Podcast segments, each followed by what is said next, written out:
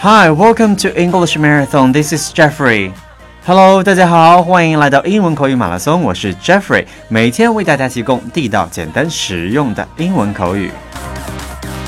Today is already day eleven. 今天是我们口语马拉松的第十一天了。Let's take a look. What do we have? 来看一下今天要分享的内容都有什么呢？Number one, keep somebody posted. Keep, K E E P. Posted, P O S T E D. Keep somebody posted. Number two, at a short notice. At, A T, short, S H O R T. Notice, N O T I C E. At a short notice. Number three, be tied up. B, B E, tied, T I E D, up, U P be tied up. Alright, next part is practical sentence. 那接下来是我们的实用口语了。我们来看一下应该怎么运用它们呢？第一个，keep somebody posted，中文意思是随时告知的意思。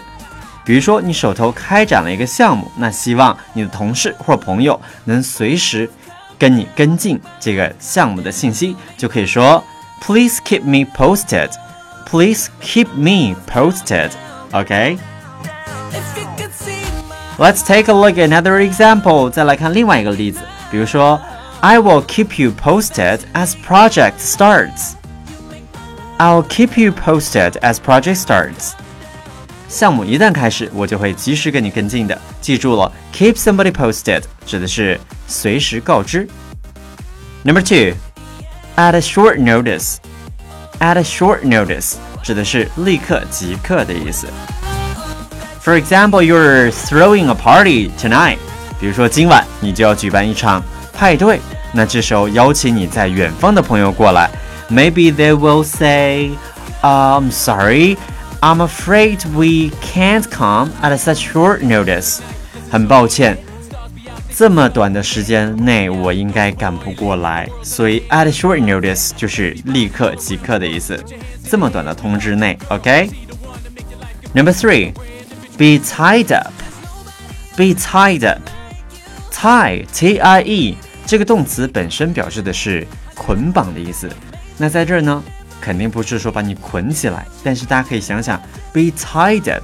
For example, you ask me，你说邀请 Jeffrey 说我们一起去春游吧，可能我就会说，I really would like to go with you guys, but I'm sorry, I'm tied up.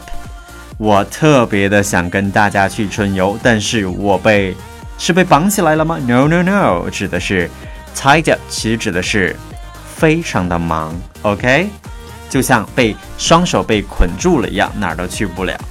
So remember, be tied up 指的是忙于做某事儿，非常的繁忙。Let's take a look at an example，我们来看一个例子。I'm afraid she can't call you. She's all tied up. I'm afraid she can't call you. She is all tied up. 恐怕她没法给你打电话，因为她太忙了。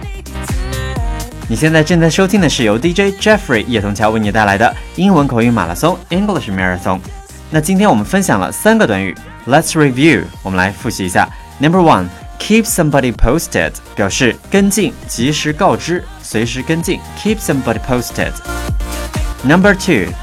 At a short notice 表示立刻即刻，很短时间内。At a short notice. Number three, be tied up 表示忙于，非常忙。